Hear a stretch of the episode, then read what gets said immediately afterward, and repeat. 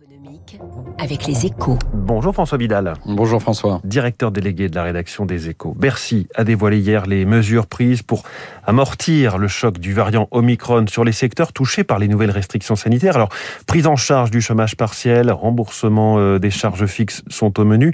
Bon bah ça y est François, c'est le retour du, du quoi qu'il en coûte. Alors, à en croire Bercy, ce n'est absolument pas le cas. hein. Hier, Bruno Le Maire n'a eu de cesse d'expliquer que le temps de la dépense publique à volonté était révolu et que les annonces du jour constituaient un dispositif ciblé en rien comparable avec l'ouverture des vannes du printemps 2020.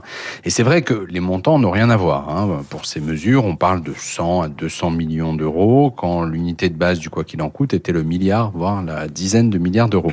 Pour autant, si l'échelle n'est pas la même, la nature de l'intervention publique, elle, n'a pas changé. Il s'agit encore et toujours de soutenir coûte que coûte des entreprises victimes collatérales du Covid. Mmh. Et le fait que Bercy planche sur un nouveau report du remboursement des PGE, les fameux prêts garantis par l'État contractés par ces sociétés, en est la meilleure preuve. Et alors pourquoi le gouvernement ne veut-il pas euh, le reconnaître selon vous? Mais parce qu'il ne veut pas donner le sentiment qu'après deux ans d'épidémie, nous en sommes toujours au même point. À 100 jours de la présidentielle, ce serait politiquement dangereux et puis surtout, ce serait économiquement risqué.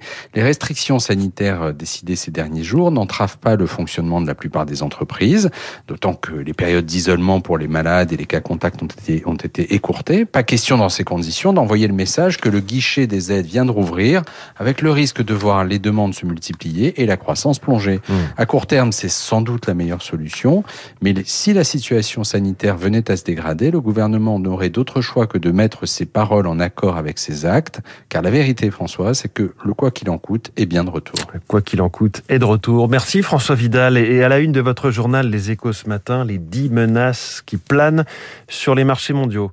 Bah, tiens, on va continuer.